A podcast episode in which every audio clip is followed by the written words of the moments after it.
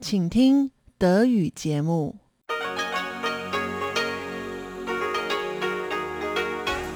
Hier ist Radio Taiwan International. Zum 30-minütigen deutschsprachigen Programm von Radio Taiwan International begrüßt sie Eva Trindl. Folgendes haben wir heute am Samstag, dem 22. Mai 2021 im Programm. Im Kulturpanorama berichtet Tatjana Romig über die Online-Fotoausstellung 30 Jahre Demokratiebewegung in Taiwan, eine Ausstellung der Taiwan-Forschungsstelle der Fakultät für Ostasienwissenschaften an der Ruhr-Universität Bochum. Tatjana Romig sprach mit Frau Professor Dr. Christine Moll-Morata, der Direktorin der Forschungsstelle.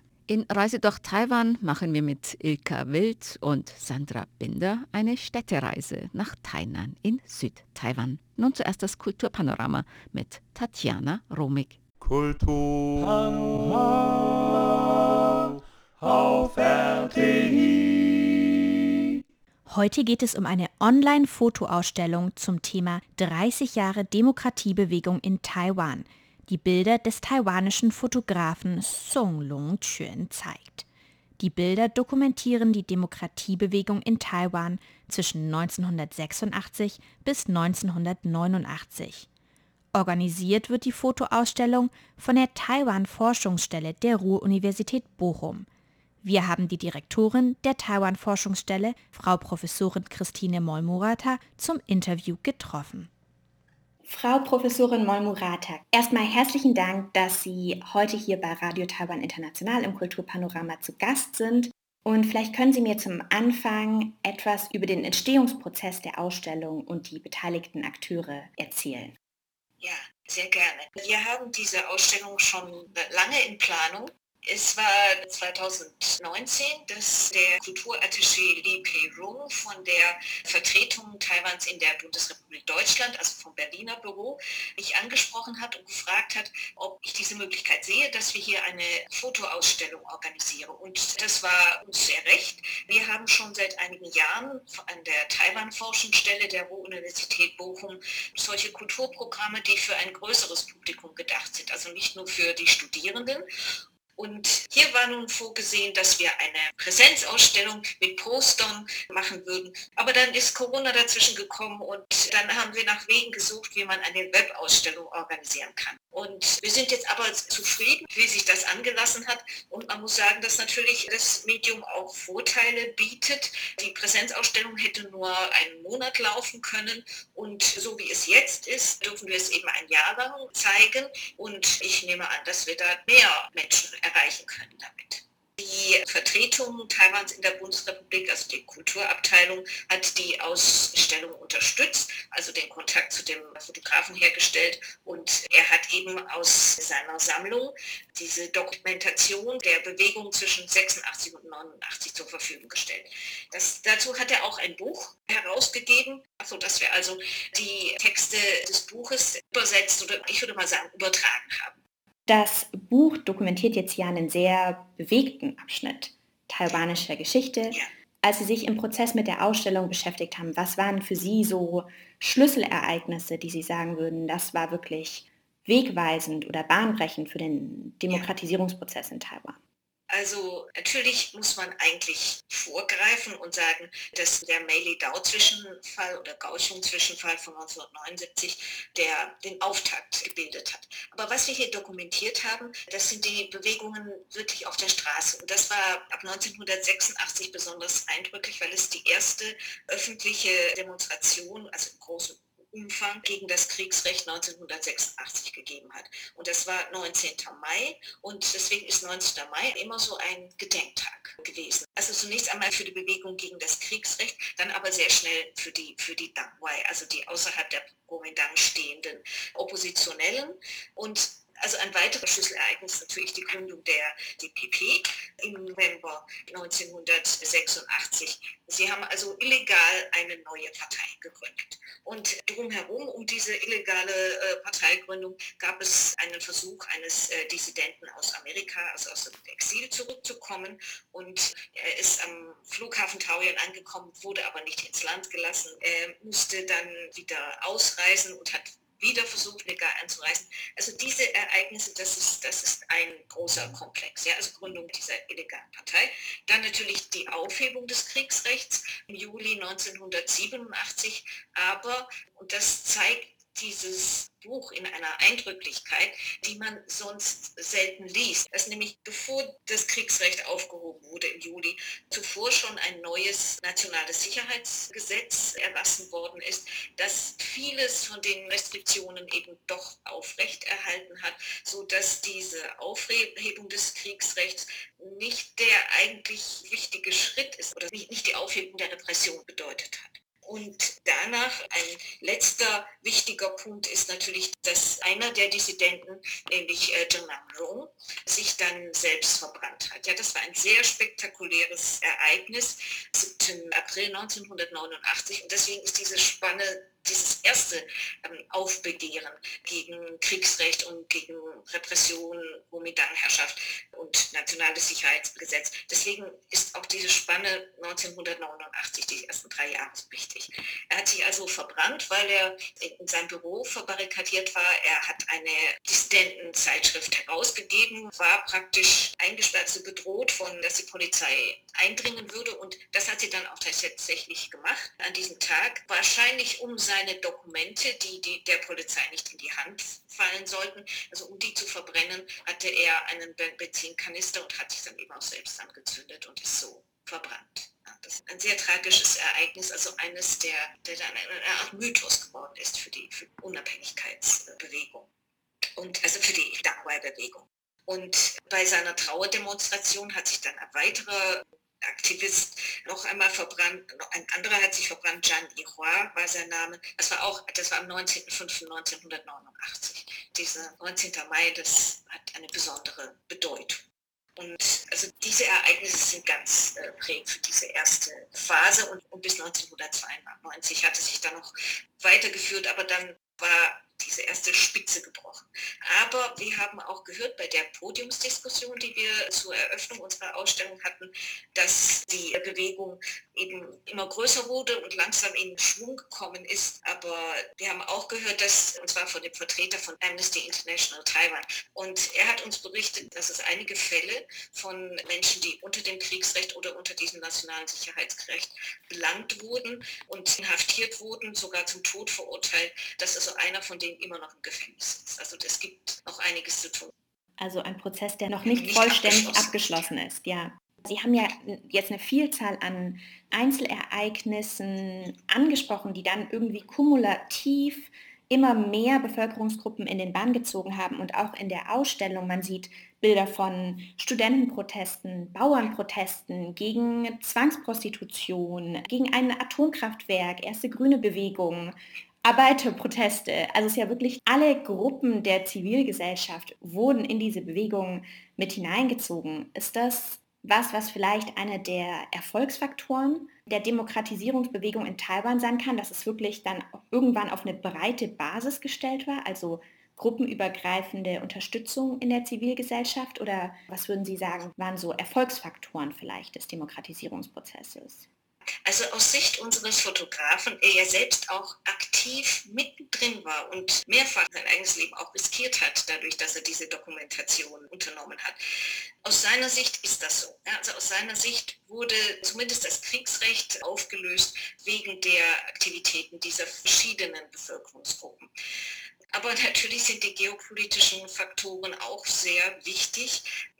Zuerst natürlich der Tod von Jiang Jingbo ähm, im Januar äh, 1988, so dass also dieser felsenfeste Rückhalt der Familie Jiang eben nicht mehr ganz so stabil schien und monolithisch. Und dann schien mir auch, und auch das wieder ein Ergebnis dieser Darstellung vor allem von Botschafter Xie Wei bei unserer Podiumsdiskussion, dass eben einfach das zahlenmäßige Verhältnis von Kuomintang-Anhängern versus Nicht-Kuomintang-Anhängern und vor allem auch das zahlenmäßige Verhältnis von Intellektuellen, die die Möglichkeit hatten, ins Ausland zu gehen und ausländische Demokratiebewegungen und Zivilrechtsbewegungen zu beobachten, einfach auch das Savoir-faire, also wie fädelt man das eigentlich ein? Das haben viele Intellektuelle dann eben im Ausland Ausland gelernt. Sie sind dann nach Taiwan zurückgegangen und haben das jetzt eben angewendet. Das ist eine Parallele zur Bewegung von Tiananmen. Aber jetzt muss man sich eben vorstellen, dass das zahlenmäßige Verhältnis wieder von denen, die Änderungen wünschten und herbeiführen wollten, versus dem Establishment eben ein anderes war in Taiwan als Bewegung vom Platz des himmlischen Friedens. Das war der erste Teil des Interviews mit Frau Professorin Molmurata. Der zweite Teil folgt nächste Woche im Kulturpanorama. Sie hörten einen Beitrag von Tatjana Romig.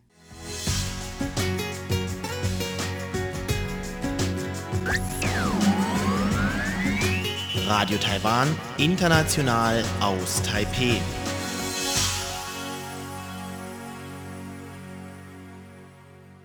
Nun geht es weiter mit Reise durch Taiwan. Heute machen wir eine Städtereise nach Tainan in Südtaiwan.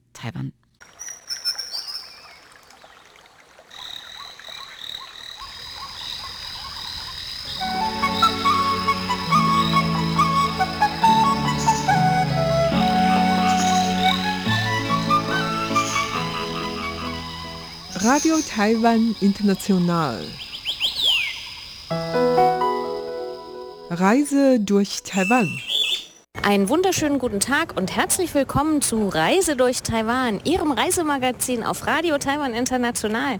Mein Name ist Ilka Wild und heute möchte ich mit Ihnen gerne eine Städtereise unternehmen. Also ich möchte über Städtereisen sprechen, weil wir ja sehr häufig Programme über die schöne Natur in Taiwan machen, aber Taiwan hat ja noch ein bisschen mehr zu bieten, unter anderem auch Städte, die man gut besuchen kann.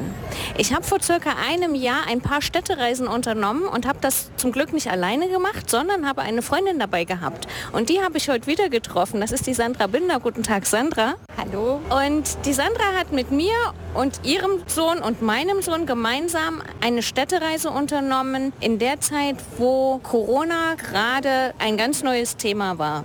Damals war das komplett neu für uns, ne? Absolut. Ich meine, ich habe mit meiner Familie eigentlich schon immer Maske getragen, vor allem im Flugzeug, auf Langstreckenflügen, aber so im alltäglichen Leben und, und dann wirklich an öffentlichen Plätzen oder auch wenn man draußen ist, in der Nähe von Menschen oder mit Menschen in einer Ansammlung, das war ja, schon gewöhnungsbedürftig. Heute Genau. ist es normal. Ja, heute ist es normal. So, und so eine Städtereise ist ja auch so etwas, wo man ja auch eigentlich viel mit Leuten zu tun hat oder wenn man so zuerst Städtereise hört, das ist ja eher sowas, wo man denkt, oh, da gehe ich mit öffentlichen Verkehrsmitteln viel, da habe ich viel mit Leuten zu tun, da habe ich viel mit Leuten Kontakt. Aber wenn wir uns mal so ein bisschen an das letzte Jahr zurückerinnern, Sandra, war eigentlich ganz anders, ne? Es war total anders. Also gerade unser, unser Städtetrip nach Tainan war für mich eigentlich das erste Mal, dass ich überhaupt in diesen ähm, Taiwan Highspeed äh, Train gestiegen bin. Es war eine ganz neue Erfahrung und eine sehr, sehr gute Erfahrung, muss ich sagen, weil man ist ja in 0, nichts von A nach B gelangt. Alles ist sauber und sicher und es, war- es war einfach toll. Ja. War wirklich toll. Das schafft man mit dem Auto nämlich nicht. Gerade wenn man eine Städtereise macht, bietet sich das total an. Es ist eine andere Sache, wenn man auf Taiwan irgendwo hin möchte und es ist außerhalb und man kommt da nicht so richtig hin, weil dann muss man noch mal in den Bus und so weiter. Aber wenn man von Innenstadt zu Innenstadt Ja. reist, ist es, glaube ich, das beste Verkehrsmittel, oder? Absolut. Also selbst mein Mann, der gerne Auto fährt ähm, und eigentlich in, an unseren anderen Standorten eher selten öffentliche Verkehrsmittel genommen hat, bevorzugt hier tatsächlich mit dem Zug zu fahren, Ja. weil es so schnell geht und einfach geht und, ähm, und es sicher ist. Ja. Genau, genau. Und genau das haben wir letztes Jahr im Februar gemacht und haben unsere Jungs geschnappt, haben deren Homeschooling, Hausaufgaben mitgenommen und haben uns auf den Weg gemacht, Tainan zu besuchen, unter anderem. Und ich muss sagen, ich habe da sehr schöne Erinnerungen dran, weil es auch uns ein bisschen abgelenkt hat von dieser doch sehr hm, beängstigenden Situation. Und wir hatten trotzdem die ganze Zeit, das wissen wahrscheinlich die allermeisten Hörer von uns sowieso, aber das kann man nicht oft genug sagen, wir hatten ja auch trotzdem wenig Bewegungseinschränkungen. Wir konnten in der Zeit auch diese Städtereise machen und konnten in Tainan auch eigentlich alles machen, oder? Ja, wobei ich mich noch erinnern kann, kann, dass viele Leute einfach sehr vorsichtig waren Ja. und nicht mehr reisen wollten. Ja?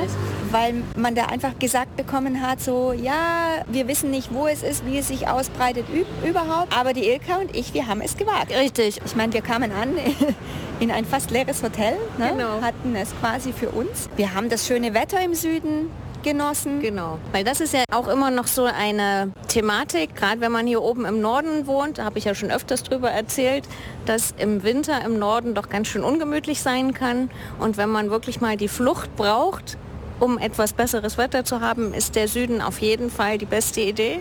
Und Tainan, und jetzt kommen wir dem Thema ein bisschen näher, Tainan ist ja eine sehr südliche Stadt. Die ist so, ist eigentlich so die vorletzte Großstadt im Süden, bevor man ganz unten am Zipfel ist. Und ich persönlich bin ein großer Tainan-Fan. Ich glaube, wo wir da waren, war das erste Mal auch für dich, ne? Das war das erste Mal und ich muss sagen, diese Stadt, dieses Städtchen hat mich sehr, sehr beeindruckt. Vor allem auch, weil es so ganz anders als Taipei eben ist. Und ja, weil es hat, es hat so viel, so viel Flair, es hat so eine gewisse Atmosphäre. Die, die Häuserfronten sind schon etwas anders und liebevoller gestaltet in meinen Augen Ja. weil die Leute dann einfach irgendwie Blumentöpfchen irgendwie vor die Tür stellen oder quasi an die Straße fast schon, weil die, die, die Haustüren angemalt sind, weil von den Decken irgendwelche Laternen hängen. Ich, ich muss sagen, ich habe mich wirklich in dieses Städtchen verliebt und ich gehe sehr, sehr gerne dorthin zurück. Ja, ganz genau, so geht mir das auch. Ich bin auch, wie gesagt, ein großer Fan von Tainan. Tainan ist eine sehr alte Stadt und hat ein besonderes Erbe, weil es auch viele Einflüsse aufgenommen hat. Aus Zeiten, wo es Kolonialmächte gab, nämlich die holländischen Invasoren, die im 17. Jahrhundert hier waren, aber auch die japanische Kolonialzeit hat da ihre Spuren hinterlassen. Aber nicht nur negative Spuren, sondern eben auch Zeitzeugnisse. Und zum Glück ist da vieles erhalten, was man heute noch sehen kann und was dieser Stadt auch so ein gewisses Feeling verleiht. Ne? Und das ist das, was du gerade so schön beschrieben hast, dass man da ein bisschen mehr sieht als irgendwelche Betonwohnblocks, sondern doch schon liebevoll gestaltet teilweise die Häuser. Es ist jetzt nicht in jeder Straße besonders schön, aber es gibt Straßen oder Ecken, wo man sagt, Mensch, bin ich jetzt in Taiwan? Das ist ähm, ja schon ganz anders. Ja, gut. Lass uns doch einfach mal einen kleinen Bummel durch die Stadt unternehmen, so nochmal im Gedanken, was wir dort alles so angeschaut haben.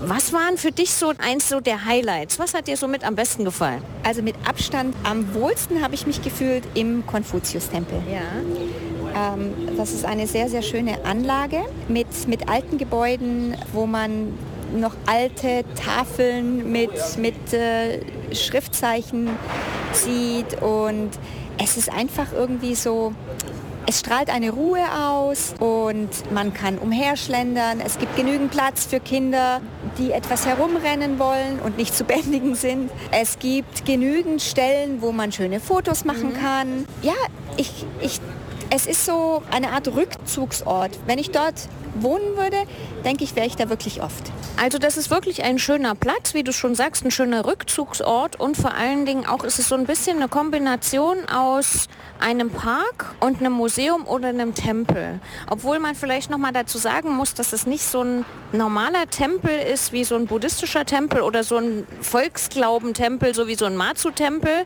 Da sieht man eine ganze Menge so eine Gottheiten und ganz viele Opfergaben und Blumen und da hat man in jeder Nische irgendeine andere Gottheit noch. Dann gibt es den Erdgott und den rotgesichtigen Gott und dann gibt es noch den Gott für die Krankheiten und so weiter. In so einem Konfuzius-Tempel sieht es ganz anders aus. Der ist nämlich so richtig, ich würde fast sagen, aufgeräumt, oder? Wie war da so dein Eindruck? Du sagtest mit diesen Schrifttafeln und so weiter. Ja, aufgeräumt ist ein ganz gutes Wort. Ähm, also es, es, es gibt keine Schreine, wo irgendwer oder irgendetwas angebetet wird, sondern es geht vielmehr darum, ähm, dass eben aufgezeigt wird, wie damals auch gelehrt wurde, wie, wie die Konfuzius-Schriften an die ähm, Leute gebracht wurden. Und ja, es ist, es ist sehr imposant, muss ich sagen. Ja, genau. Das waren oft Schulen auch, also dass man wirklich dort Schüler unterrichtet hat. Und es ist einfach so ein Tempel, um das Wissen zu ehren, den Lehrer zu ehren, weil Konfuzius ist eigentlich auch, kann man sagen, der Schutzheilige der Lehrer und lehrenden Personen. Und auch genau darum und auch genau für diesen Zweck gibt es auch zum Teil eben diese Konfuzius-Tempel, um eben diesen Lehrpersonal und auch dem alten Konfuzius selbst nochmal seine Ehrerbietung zu zeigen. Und das macht man mit bestimmten Ritualen. Und das haben wir gesehen in dem, in dem Tempel. Da wurden nämlich so diese ganzen Rituale so ein bisschen erklärt. Und auch, es wurden da solche, ja, solche Dinge gezeigt, die man genau für diese Rituale braucht. Ne? Diese Anzüge, die die Leute dann anhaben und also so bestimmte rituelle Gegenstände, die man für diese, wie der Wissenschaftler sagt, rituellen Praktiken braucht. Ich wollte noch sagen, dass dieser Konfuzius-Tempel auch einer der ältesten ist auf Taiwan. Der ist bereits im Jahr 1665 erbaut und seitdem in Betrieb. Also auch ohne Unterbrechung. Klingt für Europäer jetzt so, naja, ja, schon alt, aber nicht so alt. Aber für hier ist es wirklich super alt, weil es gibt wenig Tempel, die wirklich auf so eine lange Geschichte zurückblicken können. Und in Thailand gibt es eine ganze Menge Tempel noch, aber wir haben gar nicht alle gesehen, weil wir gar nicht so die Zeit dazu hatten. Es gibt noch eine für den Kriegsgott, es gibt noch einen Matsu-Tempel. Also da könnte man einfach nur eine Städtereise machen, um wirklich nur Tempel zu besuchen. Wir waren dann an diesem, wie gesagt, an dem Konfuzius-Tempel und sind dann ein bisschen weiter gelaufen. Und dann haben wir eine ganz interessante Sache entdeckt, die uns Tainan noch viel näher gebracht hat. Was haben wir gemacht? Oh ja, also wir sind von dort in einen Bus gestiegen mhm. und zwar in einen Sightseeing-Bus. Ähm, viele von Ihnen kennen den ja wahrscheinlich schon. Dies, dieses Hop-on, Hop-off-System. Mhm. Man steigt ein, hat äh, gewisse Routen, die man abfahren kann und äh, kann dann an bestimmten Stationen ein- und auch wieder aussteigen und eben so lange Pause machen und sich umschauen, wie man, wie man möchte. Ja. Und das war eine ganz tolle Sache, vor allem auch mit, mit den Kindern, ja. ähm, weil die Kinder da nicht viel laufen müssen und dann nicht immer rummeckern, mhm. ähm, sondern sie, äh, sie saßen bequem, mhm. haben Kopfhörer aufbekommen und äh, konnten sich einfach ähm, in der Stadt umschauen. Ja. Wir saßen auch oben, ne? Genau, wir saßen, wir saßen oben. Das ist, das ist so ein offener Doppeldecker. Die Sonne hat uns angeschienen. Ja. Das war, also es war wirklich sehr, sehr schön. Ja. Und, ähm, und die Kinder haben sehr viel Spaß dabei gehabt, weil sie natürlich sehr viel entdeckt haben. Ja, ja. Sie haben sich dann teilweise ähm, unsere Mobiltelefone geschnappt und, und Bilder geschossen. Ja, und wir haben dann un unterwegs noch ein paar Stops eingelegt. Ne? Richtig, ne? genau. Das haben wir gemacht. Unter anderem waren wir in der Shenong-Straße. Kannst du dich da noch dran erinnern? Das war auch sehr schön. Das war kein Tempel oder was? Da war nichts. Das war was Neueres. Weißt du noch, wo wir da waren? Ja, ja. Und zwar sind wir da ausgestiegen. Es war relativ lebendig. Ja. Was ich noch so in Erinnerung habe, es war eine sehr, sehr bunte Straße mhm. eigentlich, wo äh, Tür an Tür Shop und Café waren. Ja. Und wo man gut durchschlendern konnte sich einfach mal so ein bisschen umschauen. Das ist eigentlich eine sehr, sehr schöne Seite von, von Tainan. Genau, das ist auch eine der ältesten Straßen dort in Tainan. Früher wurde die zum Handeln genutzt, weil sie in Richtung Hafen geht und dort viele solche Shophouses waren, also so, so Geschäftshäuser, wo man drin wohnte und gleichzeitig was verkauft hat. Das wird jetzt nicht mehr so gemacht. Also diese alte Art des Handelns, das ist natürlich überall verschwunden. Aber man hat natürlich versucht, auch diese schöne alte Straße zu erhalten, die übrigens auch noch ziemlich schmal ist. Da geht auch nicht normaler Autoverkehr durch, aber Scooter sind trotzdem immer unterwegs. Und heute wird diese Straße eigentlich als ja, so, eine, wie so eine Künstlerstraße genutzt. Also da gibt es viele Galerien, gibt es eine ganze Menge junge Künstler, die sich dort ausprobieren, aber auch nicht nur, also es gibt da Fotos oder auch Malerei, aber auch so Handwerkskunst haben wir gesehen, aber auch so ganz normale kleine Lädchen, wo es alles Mögliche zu kaufen gibt. Blumenladen hatten wir gesehen. Es war, wie du sagtest, recht belebt, aber eben immer unter dem Vorbehalt, dass gerade Corona war. Und ich glaube, in normalen Zeiten ist da noch mehr los als an dem Tag. Bin ich überzeugt davon dass man sich da eher auf die Füße tritt. Und von daher war das eigentlich von der Zeit her ganz gut gewählt. Genau. Also hatten wir mal die Straße für uns, was ein bisschen schlecht war, war, dass nicht alles offen hatte. Ansonsten sind wir an diesen Forts vorbeigekommen. Da sind wir aber gar nicht in diesem Trip rausgestiegen, weil wir gar nicht so viel Zeit hatten. Aber vielleicht sollten wir das doch erwähnen, dass es eben auch dort alte Zeugnisse der Kolonialmacht Holland dort gibt.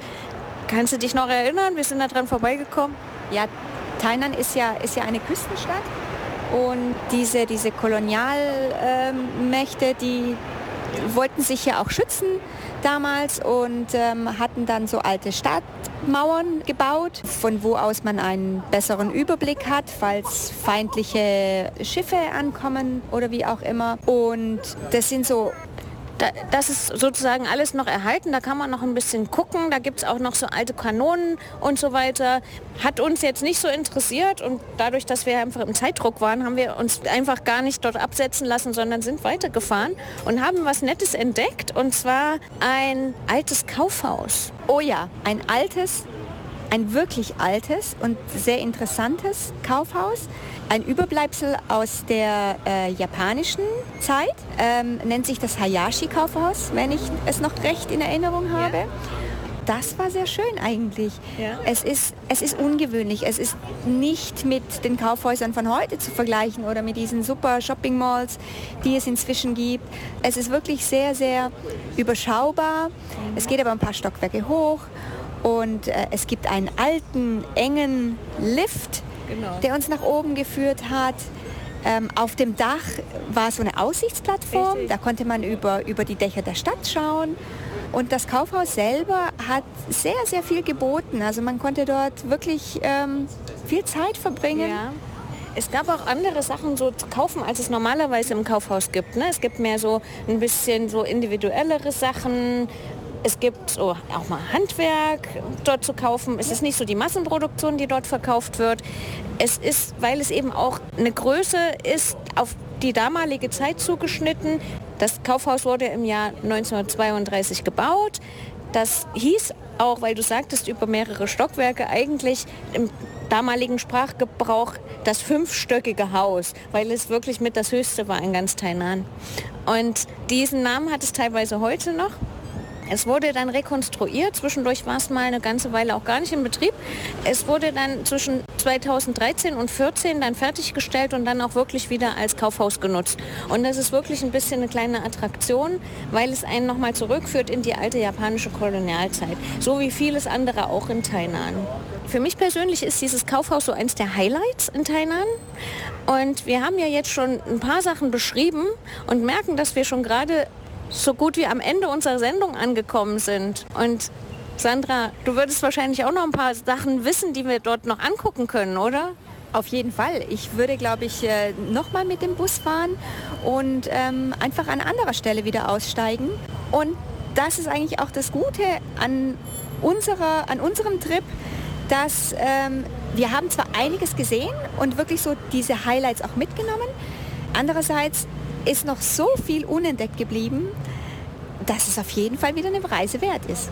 Genau, und in diesem Sinne würde ich Ihnen wirklich empfehlen, machen Sie mal eine Städtereise. Fahren Sie mal in den Süden von Taiwan und besuchen Sie Tainan. Dann können Sie sogar noch ein paar andere Sachen noch entdecken, die wir vielleicht gar nicht mehr gesehen haben oder die wir gar nicht vorstellen konnten.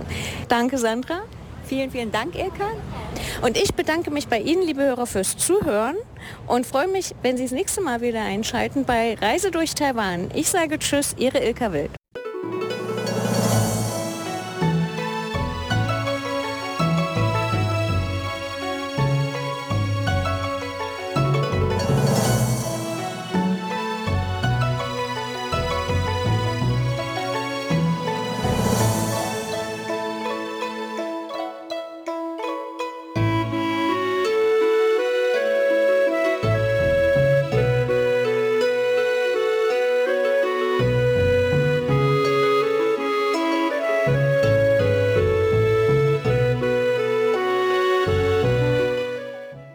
Sie hörten das deutschsprachige Programm von Radio Taiwan International am Samstag, dem 22. Mai 2021. Im Internet finden Sie uns unter www.rti.org.tv,